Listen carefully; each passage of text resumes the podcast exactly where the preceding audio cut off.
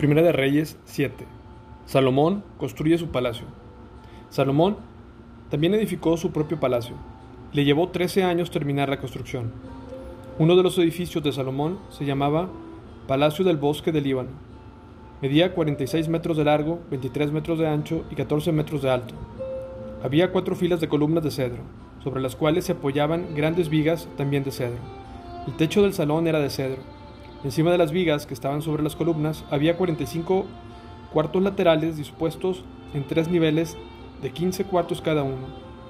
En cada extremo de largo del salón había tres filas de ventanas unas frente a otras. Todas las puertas y sus postes tenían marcos rectangulares y estaban dispuestas en grupos de tres, una frente a otras. Salomón también construyó el Salón de las Columnas, el cual tenía 23 metros de largo y 14 metros de ancho. En el frente había un pórtico con una especie de cubierta sostenida por columnas. Además, Salomón construyó la sala del trono conocida como el Salón de Justicia, donde se sentaba a oír los asuntos legales. El salón estaba recubierto con paneles de cedro desde el piso hasta el techo. Las habitaciones privadas de Salomón rodeaban el patio que estaba detrás de este salón. Estaban construidas de la misma forma. También construyó habitaciones privadas del mismo estilo para la hija del faraón, con quien se había casado.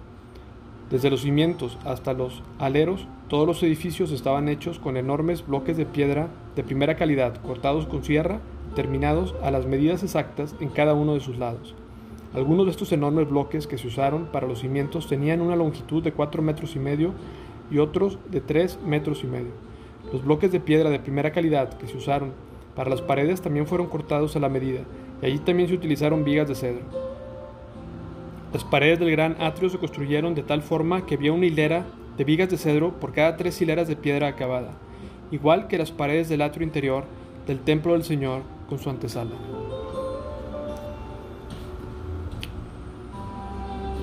Mobiliario del templo. El rey Salomón pidió que un hombre llamado Uram viniera desde Tiro. Este hombre era israelita, solo por parte de su madre, una viuda de la tribu de Neftalí su padre había sido un artesano de bronce en Tiro. Uram tenía mucha habilidad y talento para hacer todo tipo de trabajo en bronce y aceptó ir para hacer toda la obra de metal para el rey Salomón. Uram fundió dos columnas de bronce, cada una tenía 8 metros con 30 centímetros de alto y 50 metros y medio de circunferencia. La parte superior de las columnas fundió capiteles de bronce, cada uno tenía 2 metros con 30 centímetros de alto. Cada capitel estaba decorado con siete conjuntos de enrejado y cadenas entrelazadas. También rodeó el enrejado con dos filas de granadas para decorar los capiteles de la parte superior de las columnas. Los capiteles de las columnas que estaban dentro de la antesala tenían forma de lirios y medían un metro y ochenta centímetros de alto. Los capiteles sobre las columnas estaban rodeados con 200 granadas ubicadas en dos filas a un lado de la superficie redondeada junto al enrejado. Uram puso las columnas a la entrada del templo una hacia el sur, otra hacia el norte. A la del sur la llamó Jaquín, a la del norte Boaz. Los capiteles de las columnas tenían forma de lirios, así quedó terminado el trabajo de las columnas. Luego Urán fundió un enorme tazón redondo que medía 4 metros con 60 centímetros de borde a borde, llamado el mar. Tenía 2 metros con 30 centímetros de profundidad, 13 metros con 80 centímetros de circunferencia. Por debajo del borde estaba rodeado por dos hileras de calabazas decorativas. Había unas 20 calabazas por cada metro de la circunferencia que habían fundido como parte del tazón. El mar estaba colocado sobre una base formada por doce bueyes de bronce que miraban hacia afuera. Tres miraban hacia el norte, tres miraban al occidente, tres miraban al sur y tres miraban al oriente. Y el mar estaba asentado sobre ellos. El grosor del mar era de unos 8 centímetros. Su borde era acampanado como una copa y se parecía a una flor de nenufar. Tenía capacidad para unos cuatro unos 42 mil litros de agua. Uram también hizo 10 carretas de bronce para llevar agua. Cada una medía 1 metro con 80 centímetros de largo, del mismo ancho y tenía una altura de 1 metro con 40 centímetros. Las carretas estaban construidas con paneles laterales asegurados con travesaños. Tanto los paneles como los travesaños estaban decorados con tallas de leones, bueyes, querubines por encima y por debajo. De los bueyes y leones había un adorno una, guirnalda. Cada carreta tenía cuatro ruedas de bronce con sus ejes también de bronce. Las esquinas contaban con unos soportes para los tazones de bronce. Estos soportes estaban decorados en cada una de las tallas de las guirnaldas. En la parte superior de cada carreta había un marco redondo para el trazón. Este marco sobresalía 46 centímetros por encima de la carreta, como un pedestal redondo, y la abertura del marco medía 69 centímetros de lado a lado y estaba decorada por fuera con tallas de guirnaldas. Los paneles de las carretas eran cuadrados, no redondos. Debajo de los paneles había cuatro ruedas conectadas a ejes que se habían fundido en una sola pieza con la carreta. Las ruedas tenían 69 centímetros de diámetro y eran semejantes a las ruedas de carruaje. Los ejes, los rayos, los bordes y los cubos se fundieron con bronce derretido. Cada una de las cuatro esquinas de las carretas tenía un agarradero y también se había fundido en una sola pieza con la carreta. A lo largo de la parte superior de cada carreta había un borde que medía 23 centímetros de ancho. Los soportes de las esquinas y los paneles laterales se fundieron en una unidad en una sola pieza con la carreta. Los paneles y los soportes de las esquinas estaban decorados con tallas de querubines, leones y palmeras colocados según el espacio disponible y había guirnaldas por todos lados. Las 10 carretas para llevar agua eran del mismo tamaño y fueron hechas iguales, pues cada una fue fundida en el mismo molde. Uram también hizo 10 tazones de bronce más pequeños, uno para cada carreta. Cada tazón medía un metro con 80 centímetros de diámetro y tenía la capacidad para 840 litros de agua. Puso cinco carretas del lado sur del templo y cinco del lado norte. El gran tazón de bronce llamado el mar fue ubicado cerca de la esquina suroriental del templo. También hizo los lavamanos, las palas, los tazones que necesitaban. Finalmente Uram terminó todo el trabajo que el rey Salomón había asignado que hiciera para el templo del Señor. Las dos columnas de los dos capiteles conforman el tazón. En la parte superior de las columnas, las dos redes con cadenas entrelazadas decoraban los capiteles. Las 400 granadas que colgaban de cadenas sobre los capiteles las 10 carretas para llevar agua que sostenían los 10 tazones, el mar y los 12 bueyes que lo sostenían, y los recipientes para la ceniza y las palas y los tazones. Uram hizo todos los objetos de bronce bruñido para el templo del Señor, tal como le había indicado el rey Salomón. El rey mandó que se fundían en moldes de barro en el valle del Jordán entre Sucot y Zaretán. Salomón no pesó los utensilios porque eran muchos, el peso de bronce no se pudo medir. Salomón también hizo todo el mobiliario para el templo del Señor el altar de oro, la mesa de oro para el pan de la presencia, los candelabros de oro macizo, cinco en el sur y cinco en el norte, el frente del lugar santísimo, las decoraciones de flores, lámparas y las tenazas de, de oro, los cuencos pequeños, las despabiladeras para las lámparas, los tazones, los cucharones, los recipientes para quemar incienso, todo de oro macizo, y las puertas para las entradas al lugar santísimo y al salón principal del templo, con el frente revestido de oro. Así terminó el rey Salomón todo su trabajo para el templo del Señor. Luego trajo todos los obsequios que su padre David había consagrado, la plata, el oro y los diversos objetos, y los guardó en los tesoros del templo del Señor. Primera de Reyes 8. Traslado del arca del templo. Entonces Salomón mandó llamar a los ancianos de Israel y a todos los jefes de las tribus, los líderes de las familias patriarcales de los israelitas, para que fueran a Jerusalén. Ellos debían trasladar el arca del pacto del Señor desde su sitio en la ciudad de David, también conocida como Sión, hasta el templo. Así que todos los hombres de Israel se reunieron ante el rey Salomón durante el festival de las enramadas, que se celebra anualmente a comienzos del otoño, en el mes de Etanim. Una vez que estaban presentes todos los ancianos de Israel, los sacerdotes levantaron el arca, los sacerdotes y los levitas trasladaron el arca del Señor junto con la carpa especial y todos los objetos sagrados que había en ella. Delante del arca el rey Salomón y toda la comunidad israelita sacrificaron ovejas, cabras, ganado, en tal cantidad que fue imposible llevar la cuenta. Luego los sacerdotes llevaron el arca del pacto del Señor al santuario interior del templo, el lugar santísimo, y colocaron bajo las alas de los querubines. Los querubines extendían las alas por encima del arca y formaban una especie de cubierta sobre el arca y las varas para transportarla. Estas varas eran tan largas que los extremos podían verse desde el lugar santo, que está delante del lugar santísimo, pero no desde afuera. Allí permanecen hasta el día de hoy. Lo único que había dentro del arca eran las dos tablas de piedra que Moisés había colocado en ella en el monte Sinaí, donde el Señor hizo un pacto con los israelitas cuando partieron de la tierra de Egipto. Al salir los sacerdotes del lugar santo, una densa nube llenó el templo del Señor. Los sacerdotes no pudieron seguir con la celebración a causa de la nube, porque la gloriosa presencia del Señor llenaba el templo del Señor.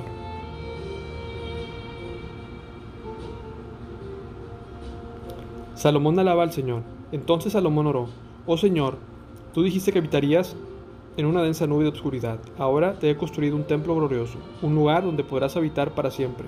Luego el rey se dio vuelta hacia toda la comunidad de Israel que estaba de pie ante él, y después de bendecir al pueblo dijo, Alabado sea el Señor, Dios, de Israel, quien cumplió la promesa que le hizo mi padre David. Pues él le dijo a mi padre, desde el día en que te saqué de Egipto a mi pueblo, Israel, nunca escogí una ciudad de ninguna de las tribus de Israel como el sitio donde se construyera un templo para honrar mi nombre, pero he elegido a David para que sea un rey de mi pueblo Israel. Después Salomón dijo, mi padre David quería construir ese templo para honrar el nombre del Señor, Dios de Israel. Pero el Señor le dijo, Tú quieres construir un templo para honrar mi nombre. Tu intención es buena, pero no serás tú quien lo haga. Será uno de tus hijos quien construirá el templo para honrarme. Ahora el Señor ha cumplido la promesa que hizo, porque he llegado a ser rey en lugar de mi padre y ocupo el trono de Israel tal como el Señor lo prometió.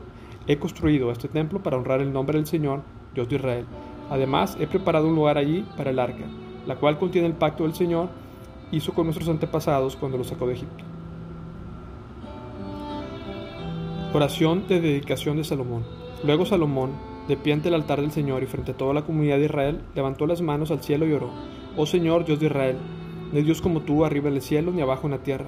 Tú cumples tu pacto y nuestro amor es inagotable a quienes andan delante de ti de todo corazón. Has cumplido tu promesa de tu siervo David. Mi Padre, pronunciaste esa promesa con tu boca y hoy la has cumplido con tus propias manos. Ahora, Señor, Dios de Israel, lleva a cabo la obra prometida, la otra promesa que hiciste a tu siervo David, mi padre, cuando le dijiste, si tus descendientes cuidan su comportamiento y me siguen con fidelidad, así como tú lo has hecho, siempre habrá uno de ellos sentado en el trono de Israel. Ahora, oh Dios de Israel, cumple esta promesa que le hiciste a tu siervo David, mi padre. Pero es realmente posible que Dios habite en la tierra, ni siquiera los cielos más altos pueden contenerte, mucho menos este templo que he construido. Sin embargo, escucha mi oración y mi súplica, oh Señor mi Dios. Oye el clamor y la oración de tu siervo, te eleva hoy. Que noche y día tus ojos estén sobre este templo, este lugar del cual tú has dicho, mi nombre estará allí. Siempre que oigas las oraciones que elevo hacia ti en este lugar, que atiendas las peticiones humildes y fervientes de mi parte, que tu pueblo Israel, cuando oremos hacia este lugar, sí, óyenos desde el cielo donde tú vives, y cuando nos escuches, perdona. Si alguien agravia a otra persona y le exige que haga juramento de inocencia ante tu altar en este templo, oye entonces desde el cielo y juzga entre tus siervos, entre el acusador y el acusado. Castiga al culpable según su merecido y absuelve al inocente debido a su inocencia. Si tu pueblo Israel cae derrotado ante sus enemigos por haber pecado contra ti, pero luego vuelve a ti, reconoce tu nombre y eleva oraciones a ti en este templo, oye entonces desde el cielo y perdona el pecado de tu pueblo Israel y hazlo volver a esta tierra que diste a sus antepasados si los cielos se cierran y no hay lluvia, porque tu pueblo ha pecado contra ti, y si luego ellos oran hacia este templo y reconocen tu nombre y se apartan de sus pecados, porque tú los has castigado, oye entonces desde el cielo y perdona los pecados de tus siervos, tu pueblo Israel, enséñales a seguirte el camino correcto y envía lluvia sobre tu tierra, la tierra que diste a tu pueblo como su preciada posesión. Si hay hambre en la tierra, o pestes, o plagas en los cultivos, o ataques de langostas o orugas, si los enemigos de tu pueblo invaden el territorio y sitian las ciudades, cualquiera que sea el desastre o la enfermedad que ocurra, si luego tu pueblo Israel ora por sus dificultades con las manos levantadas hacia este templo, oye entonces desde el cielo donde vives y perdona. Haz con tu pueblo según merecen sus acciones, porque solo tú conoces el corazón de cada ser humano. Entonces ellos te temerán mientras vivan en la tierra que diste a nuestros antepasados. En el futuro los extranjeros que no pertenezcan a tu pueblo Israel oirán de ti, vendrán de tierras lejanas a causa de tu nombre porque oirán de tu gran nombre, de tu mano fuerte, de tu brazo poderoso. Cuando ellos oren en dirección a este templo, oye entonces desde el cielo donde vives y concédeles lo que te pidan. De esa forma todos los habitantes de la tierra llegarán a conocerte y tener, y a temerte igual que tu pueblo Israel. También sabrán que este templo que he construido honra tu nombre. Si tu pueblo sale a donde tú lo envías a luchar contra sus enemigos, y si ora al Señor en dirección a esta ciudad que has escogido, hacia este templo que hoy te construí para honrar tu nombre, oye entonces del cielo sus oraciones y defiende su causa. Si ellos pecan contra ti, tal vez te enojes con ellos y permitas que tus enemigos y las conquistas los lleven cautivos a su tierra, ya sea cerca o lejos. Sin embargo, tal vez en esta tierra donde están desterrados se vuelvan a ti arrepentidos y oren así, hemos pecado, hemos hecho lo malo y hemos actuado de manera perversa.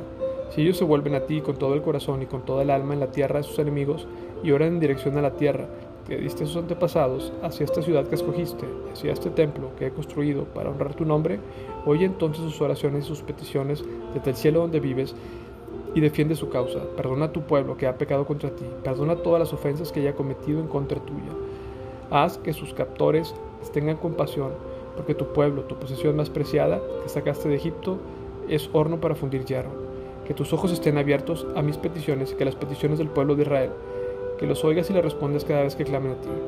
Pues cuando sacaste a nuestros antepasados de Egipto, oh Señor soberano, le dijiste a tu siervo Moisés, habías apartado Israel de todas las demás naciones de la tierra para que fuera tu posesión más preciada.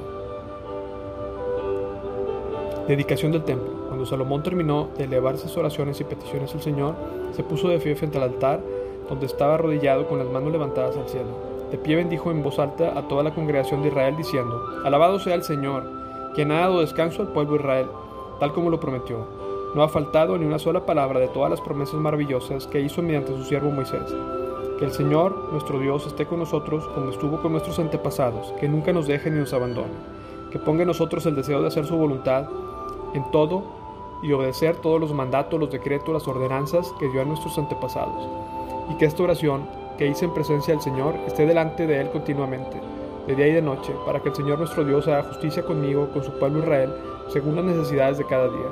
Entonces la gente de todo el mundo sabrá que el Señor es el único Dios y no hay otro que ustedes sean totalmente fieles al Señor, nuestro Dios, que siempre obedezcan sus decretos y mandatos tal como lo están haciendo hoy. Luego el rey todo Israel, junto con él, ofrecieron sacrificios al Señor.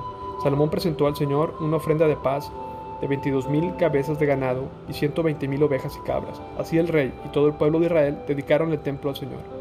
Ese mismo día el rey consagró la parte central del atrio que está delante del templo del Señor Allí presentó las ofrendas quemadas, las ofrendas de grano, la grasa de las ofrendas de paz, porque el altar de bronce que está en la presencia del Señor era demasiado pequeño para tantas ofrendas quemadas, ofrendas de grano y la grasa de las ofrendas de paz.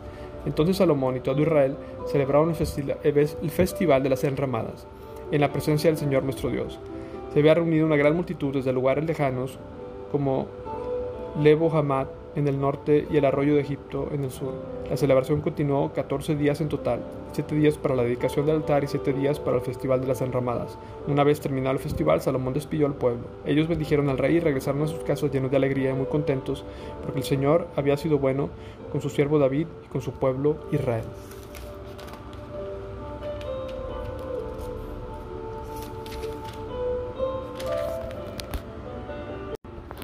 Primera de Reyes 9. Respuesta del Señor a Salomón.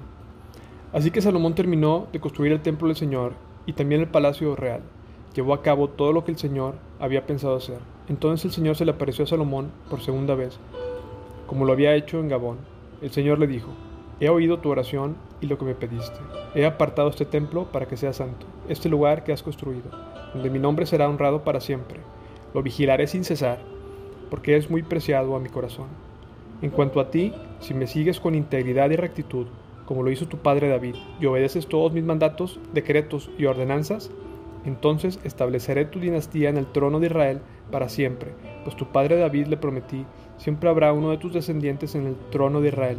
Sin embargo, si tú o tus descendientes me abandonan y desobedecen los mandatos y los decretos que les he dado, sirven y rinden culto a otros dioses, entonces desarraigaré a Israel de la tierra que le he dado. Rechazaré este templo que hice santo para honrar mi nombre. Haré que Israel sea objeto de burla y ridículo entre las naciones. Y aunque ahora este templo sea imponente, todos los que pasen por allí quedarán horrorizados y darán un grito ahogado a causa del horror. Preguntarán, ¿por qué habrán hecho el Señor cosas tan terribles en esta tierra y a este templo? la respuesta será, porque los israelitas abandonaron al Señor su Dios quien sacó a sus antepasados de Egipto y rindieron culto a otros dioses y se inclinaron ante ellos. Por esa razón el Señor les envió tantas calamidades. Salomón hace un acuerdo con Irán. Salomón tardó 20 años en construir el templo del Señor y su propio palacio real. Al cabo de ese tiempo, Salomón le dio a Irán, rey de Tiro, 20 ciudades en la tierra de Galilea. Irán había provisto toda la madera de cedro y de ciprés y todo el oro que Salomón había pedido. Sin embargo, cuando Irán llegó desde Tiro para ver las ciudades que Salomón le había dado, no le gustaron nada. ¿Qué clase de ciudades son estas, hermano? Le preguntó. Por eso Irán llamó a esta región Kabul, que significa sin ningún valor, y así se conoce hasta el día de hoy. Sin embargo, Irán le pagó a Salomón 4.000 kilos de oro. Numerosos logros de Salomón. Este es el relato del trabajo forzado que rey Salomón impuso para la construcción del templo del Señor en el Palacio Real, los terraplenes, la muralla de Jerusalén y las diez ciudades de Azor, Megiddo y Gesa. El faraón, rey de Egipto, había atacado y conquistado Geser, mató a la población de Cananea e incendió la ciudad. Luego le dio a su hija como regalo de bodas cuando ella se casó con Salomón. Así que Salomón reconstruyó la ciudad de Geser. También fortificó las ciudades de Bet Orón, de abajo, Balaat y Tamar, en el desierto que está dentro de su tierra. Construyó ciudades como centros de almacenamiento, así como ciudades para sus carros de guerra y sus caballos. Construyó todo lo que quiso en Jerusalén, en Líbano y en todo su reino. Esa de la tierra todavía había habitantes que no eran israelitas, entre los cuales se encontraban amorreos, hititas, fereceos, hebeos y jebuseos. Todos ellos eran descendientes de las naciones del pueblo de Israel, no había destruido por completo. Entonces Salomón los obligó a servir como esclavos y hasta el día de hoy son trabajadores forzados. Pero Salomón no obligó a ningún israelita para el trabajo forzado, sino que los puso a su servicio como soldados, funcionarios de gobierno, oficiales y capitanes de su ejército y comandantes y conductores de sus carros de guerra. Salomón designó 550 de ellos para que supervisaran a los trabajadores de sus diversos proyectos. Salomón trasladó a su esposa, a la hija del faraón, a la ciudad de David, al palacio nuevo que había edificado, y luego construyó los terrapletes. Tres veces al año Salomón prestaba ofrendas quemadas y ofrendas de paz sobre el altar que había construido para el Señor. También quemaba incienso al Señor, finalmente terminó el trabajo de construir el templo. El rey Salomón también construyó una flota de barcos en Esión Geber, un puerto cerca de Elat, a la tierra de Edom, a la orilla del Mar Rojo. Irán envió tripulaciones de marineros expertos para navegar los barcos junto con los hombres de Salomón. Navegaron hasta Ofir y regresaron con unas 14 toneladas de oro que entregaron a Salomón.